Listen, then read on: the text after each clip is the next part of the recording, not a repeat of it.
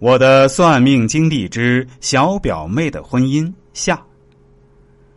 第二天吃完饭出去乘凉，就听到婶子在说表妹的事儿。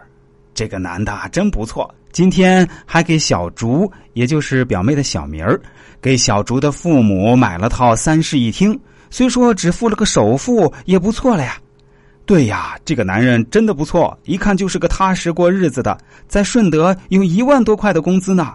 小朱跟了他，肯定有好日子过。一个星期后，他们在城里的三星级酒店举行婚礼了。婚礼很浪漫，很温馨。在新郎向新娘表白的环节，很多亲戚都感动的流泪了。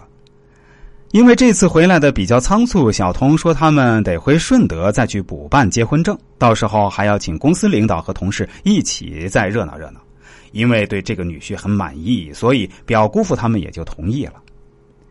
回到顺德，小童也没有提过办结婚证的事儿，依旧是跑业务，有时一两个月都见不到他。但是小童每天会给表妹汇报他的行踪和今天干了什么，也会体贴的问表妹有没有不舒服，有没有按时吃饭、去医院做检查等等。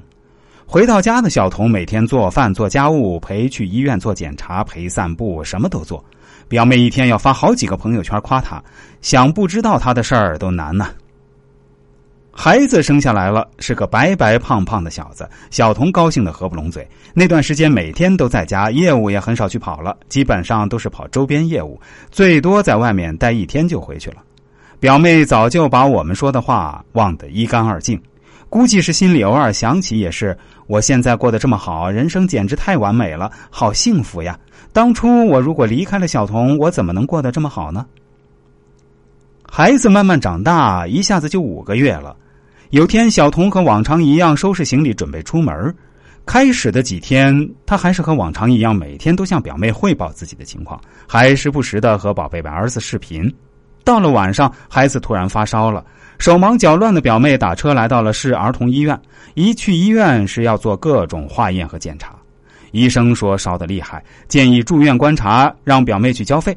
表妹这才发现自己身上居然没有钱，平时都是小童保管着家里的卡，需要用钱就问他要。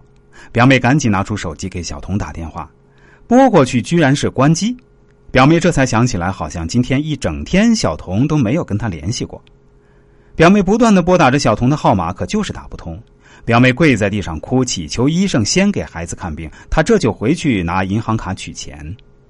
打车回到家的表妹翻遍了家里的抽屉和柜子，就是没有银行卡的影子。小童的电话也打不通，只是在床头柜的抽屉里找到了几百块钱。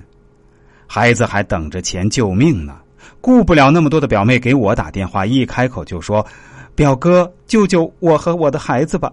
他现在在医院里，可是我没有钱，你能不能先给我转一万块啊？